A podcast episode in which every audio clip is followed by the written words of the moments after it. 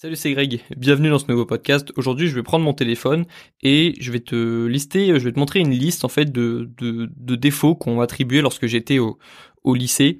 Et en fait, je me suis rendu compte en listant ces défauts que j'ai retrouvés et auxquels j'ai repensé lorsque j'ai fait ma vidéo qui s'appelle euh, Comment je me motive en 5 minutes, que tu as peut-être déjà vu, où je ressors des vieux carnets de, des vieux, euh, des vieux carnets de classe, des, des appréciations de mes professeurs au collège et au lycée.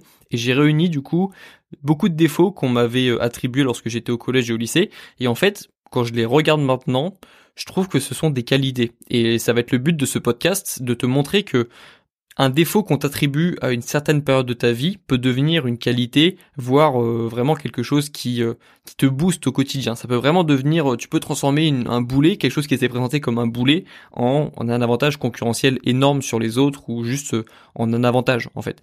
Et donc, ce qui revenait souvent moi dans mes bulletins de classe au collège et au lycée, c'était Grégoire a trop d'énergie, Grégoire bavarde trop, trop de bavardage. Grégoire a des notes trop hétérogènes, c'est-à-dire que j'avais des parfois des bonnes notes dans des matières et celles qui m'intéressaient pas, c'était beaucoup plus compliqué. Euh, Grégoire n'est pas assez sérieux et Grégoire a un profil atypique. Voilà, donc ça c'était ce qui revenait souvent dans euh, dans mes dans mes bulletins avec euh, la, la, classique Grégoire manque de motivation ou juste Grégoire ne va pas au bout des choses, ça ça revenait souvent aussi. Et donc je vais revenir rapidement sur ces défauts parce que aujourd'hui je suis je ça m'aide en fait. Toutes les tout, ce que, tout ce que je viens de citer c'est un c'est un avantage que j'ai et qui me permet de de bah d'avoir beaucoup d'énergie. Justement on va parler d'énergie mais surtout euh, je c'est vraiment des j'ai pas du tout envie de qu'on m'enlève ces, ces attributs de personnalité en fait. J'ai vraiment envie de les garder et je serais même très triste de les perdre. Et donc c'est pour ça qu'on va revenir un petit peu là-dessus. Grégoire a trop d'énergie. Euh, c'est vrai que j'étais un petit peu une pile. J'étais quelqu'un euh, qui aimait bien bavarder. J'aimais bien euh, discuter avec les autres, j'aimais bien rigoler parce que je trouvais que je rigolais pas sinon assez dans bah dans dans ma journée classique de collège et de lycée. Et du coup j'ai vite compris que si je trouvais pas le moyen de rigoler un petit peu avec euh, avec les potes dans la classe, bah j'allais passer une journée pourrie. Et si je je sais pas je je, rigolais bien pendant la récré de 10 minutes. 10 minutes sur une journée de 7-8 heures, c'est pas assez pour moi, ça me suffit pas. Et si on rajoute euh, peut-être la, deuxième récré de 10 minutes de l'après-midi, ça fait 20 minutes, ça suffit toujours pas pour moi. J'ai besoin de rigoler un petit peu plus que ça dans mes journées, j'ai besoin d'être d'être sociable un petit peu plus que ça dans mes journées, donc euh, ça me suffit pas. Et donc ok, peut-être que j'étais parfois un petit peu lourd pour les professeurs lorsque j'étais au lycée et c'est pour ça que je me prenais des remarques du genre trop d'énergie. Mais regarde aujourd'hui, avoir trop d'énergie, je, pense pas avoir trop d'énergie, je pense juste que je la canalise bien et que je la je je transporte, je, je prends cette énergie et je la mets dans quelque chose de positif. Et du coup, je pense que si je peux faire des vidéos YouTube comme ça, des podcasts comme ça, en ce moment je fais un podcast par jour, c'est, quelque chose que je pensais pas euh, pouvoir faire euh, un, jour, et ben je pense que cette énergie du coup elle me sert maintenant. Et même si elle m'a valu des petites remarques sur mon sur euh, sur mes bulletins, je pense que c'est une qualité. Et je vois pas comment on pourrait dire à un enfant qu'il a trop d'énergie. Au contraire, c'est l'énergie, c'est tellement précieux l'énergie. C'est moi je la préserve à tout prix mon énergie. C'est pour ça que je m'éloigne aussi des personnes négatives parce que ça me prend de l'énergie. Et l'énergie, c'est, c'est la ressource des humains. Enfin, c'est, on, c'est avec l'air, euh, avec euh, le fait de respirer, avec le fait de boire. Je pense que l'énergie, c'est une des ressources principales. C'est pour ça que je dors aussi. Si je m'amuse pas, je prends pas euh, de plaisir vraiment à, à optimiser mon sommeil, c'est juste que ça me donne plus d'énergie. Et donc c'est c'est ça en fait, c'est c'est pas un défaut pour moi. Voilà, bref, ça c'était le premier euh, le premier critère. Deuxième euh, deuxième euh, inconvénient de de Grégoire, deuxième défaut plutôt de Grégoire, trop de bavardage. Donc ça pour moi c'est pareil, je comprends encore une fois d'un point de vue professeur parce qu'il faut quand même se mettre de d'un point de vue professeur. Et je sais que c'est pas la même chose lorsque t'es un élève et que t'as 30 élèves autour de toi et un seul prof et lorsque t'es un prof et qu'il y a 30 élèves à gérer et que c'est ta responsabilité etc d'ailleurs on va revenir sur le respect peut-être à la fin de ce podcast. Ça c'était une qualité que j'avais et que j'ai toujours gardé c'est le respect pour mes professeurs et je pense que c'est important ça. Mais c'est vrai que je bavardais beaucoup et je me prenais souvent en remarque trop de bavardage mais pour moi je, je m'inquiéterais énormément si euh, mon fiston on, lui reprochait de pas assez parler ou si on lui reprochait jamais de bavarder. Parce que c'est juste normal en tant qu'humain d'avoir envie de discuter avec d'autres humains autour de nous. Et moi je m'inquiéterais plutôt si euh, bah si euh, si si je vois un élève qui ne bavarde jamais en fait je me je m'inquiéterais plutôt pour cet élève là plutôt que pour l'élève qui peut-être est un petit peu relou et discute peut-être un petit peu trop. Au moins on sait qu'il a pas il a pas trop de mal avec les relations sociales. Et c'est vraiment pour moi l'école il y a beaucoup de défauts dans l'école il y a aussi des qualités il y a aussi des, des avantages à aller à l'école évidemment. Mais je pense que la première chose que l'on, doit apprendre à l'école, c'est apprendre à, créer des liens avec d'autres personnes. Et ça passe aussi par le fait de discuter avec d'autres personnes. Et comme je l'ai dit, il n'y a pas assez de temps à la récréation pour créer des liens avec d'autres personnes. Donc voilà, je, c'est vrai que je, comprends le défaut, je comprends le reproche, mais maintenant c'est une qualité pour moi. Même pareil dans la vie de tous les jours, ça me sert beaucoup d'être d'être assez euh, sociable en fait, parce que ça me permet de discuter avec d'autres personnes. j'hésite pas à demander des conseils à d'autres personnes, ça m'a beaucoup aidé d'être, euh, de bavarder, de discuter, d'aimer le lien avec les autres humains. Donc euh, pour moi c'est une vraie qualité. Encore une fois.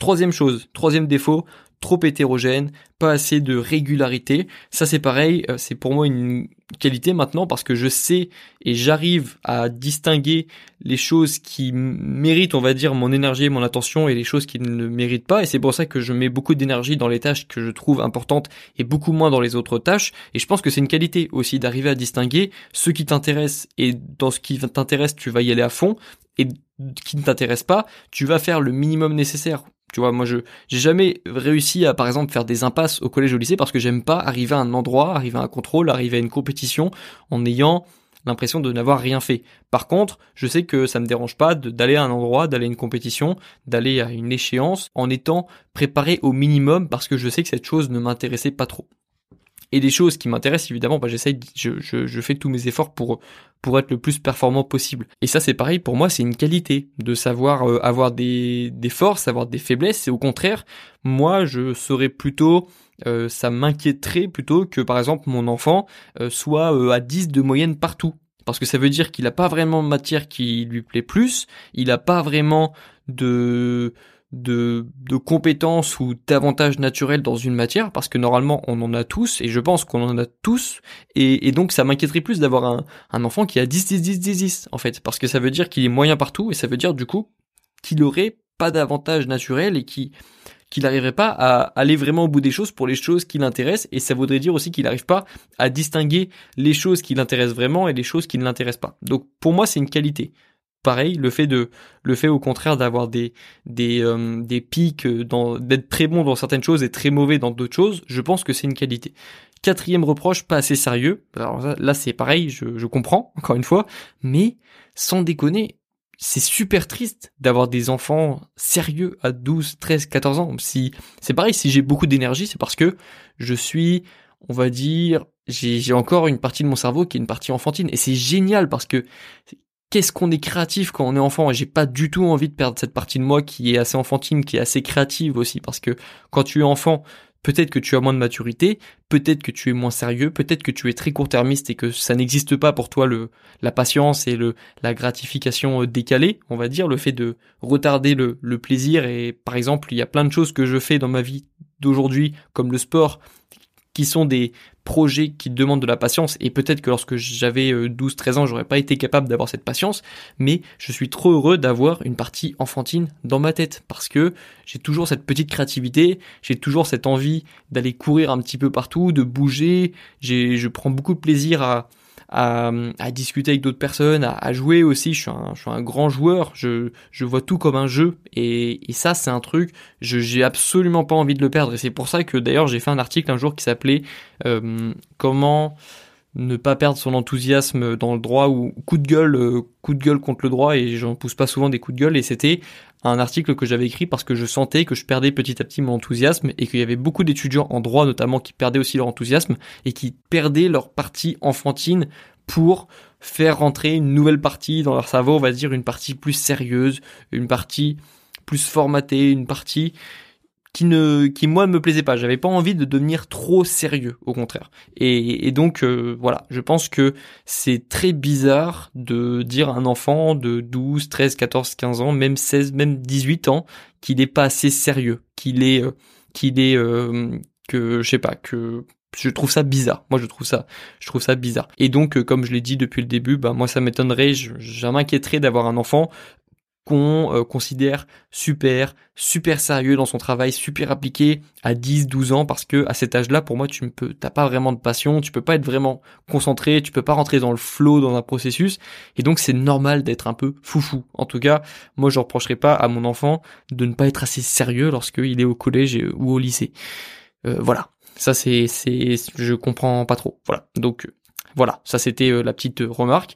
Et le dernier et la dernière justement remarque qu'on faisait lorsque j'étais au collège et au lycée, c'est que j'avais un profil atypique. Et ça c'est pareil, mais c'est c'est une force de Heureusement qu'on n'est pas exactement comme tout le monde et tous les élèves devraient avoir comme appréciation tu es atypique et heureusement et ça, ça se voit et ça me sert aussi dans ma vie de tous les jours. Je je suis pas comme les autres youtubeurs et c'est tant mieux parce que ça me permet de me démarquer et ça me permet de bah juste ça veut juste dire aussi que je suis moi-même parce que je sais pas je on devrait pas trouver sur terre une personne qui est exactement comme nous qui pense pareil qui on peut évidemment avoir des personnes qui ont des ressemblances et d'ailleurs dans mon entourage proche il y a des personnes qui me ressemblent ou à qui je ressemble parce que on a évidemment des atomes crochus avec des personnes et on, on, on, a tendance à être plus proche des personnes qui pensent un petit peu de la même façon que nous. Et donc, évidemment que c'est normal d'avoir des ressemblances. Par contre, heureusement que j'étais atypique. Enfin, je veux dire, c'est c'est normal. Encore une fois, il y a tellement de tellement de possibilités dans dans notre ADN, dans notre génétique, de d'avoir des des des façons de penser différentes, d'avoir des des des qualités différentes, des compétences différentes.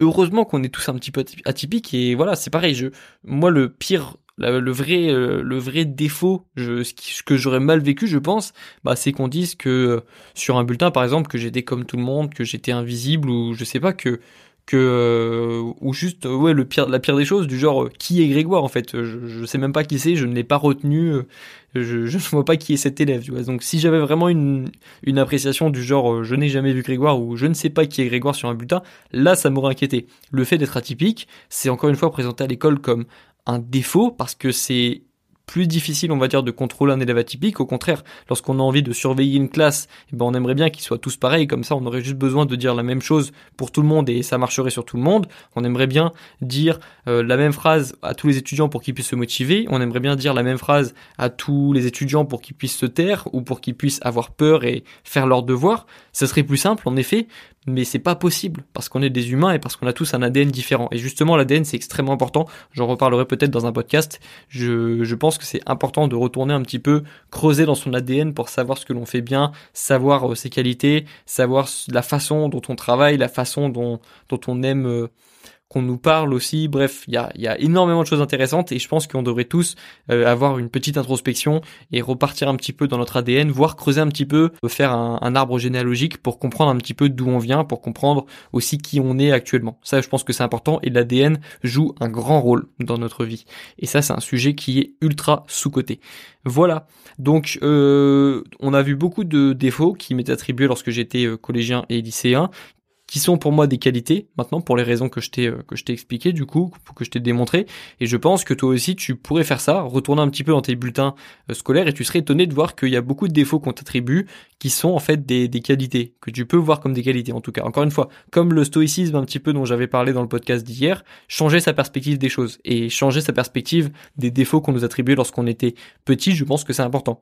Transformer un défaut en qualité c'est extrêmement important de la même façon que tu dois transformer quelque chose que tu vois comme un échec en expérience, en apprentissage. La fameuse phrase de Nelson Mandela, je ne perds jamais, soit je gagne, soit j'apprends. Et je pense que c'est une bonne phrase pour terminer ce podcast et pour illustrer du coup aussi ce, ce, changement de perspective que je t'invite à faire dans ce podcast. En tout cas, moi c'est comme ça que je vois euh, mais euh, les reproches qu'on me faisait avant, je les ai transformés en qualité et je trouve ça cool d'avancer dans la vie comme ça avec euh, en étant conscient des, qualités que l'on a et de, de ses atouts. Et j'avais dit que je te parlerai rapidement du respect dans dans ce podcast, c'est parce que je pense qu'une de mes plus grandes qualités aussi, enfin une de mes plus grandes qualités, ça fait un petit peu ça fait un petit peu prétentieux, mais un truc dont je suis assez fier, plutôt un truc qui me semble c'est que malgré le fait que j'étais que j'avais beaucoup d'énergie, que je bavardais, que que j'étais peut-être un petit peu, euh, que je dérangeais peut-être un petit peu certains professeurs, j'ai toujours eu beaucoup de respect pour mes professeurs et je pense que c'est important et je pense que c'est la limite en fait. Et c'est toujours la limite que j'avais lorsque je bavardais, lorsque je faisais rire mon, mon voisin ou ma voisine. J'avais toujours cette limite du respect des professeurs et ça, c'est pareil. Si j'ai un petit euh, un, petit enfant un jour à gérer, je pense que je lui dirais aussi qu'il peut s'amuser, qu'il peut euh, qu'il peut euh, qu'il peut être ne pas ne pas être trop sérieux lorsqu'il a 12 14 ans mais qu'il doit toujours respecter ses professeurs. Et ça veut pas dire qu'il devra faire à tout prix ce qu'on lui dit de faire. C'est c'est pas ça à respecter. Mais toujours garder un petit peu de respect pour ses professeurs et pour la profession. Et voilà, je pense que c'est important. De toute façon, j'ai pas trop le choix. Je suis dans une famille de professeurs, alors si je dis un discours, si je fais un discours contraire à mon enfant, je pense que je vais me faire éclater par toute la famille. Donc voilà, je vais arrêter ce podcast ici. Euh, j'espère qu'il t'a plu. On se retrouve dans le prochain podcast. Bon courage dans tes projets et bon courage dans tes révisions. Ciao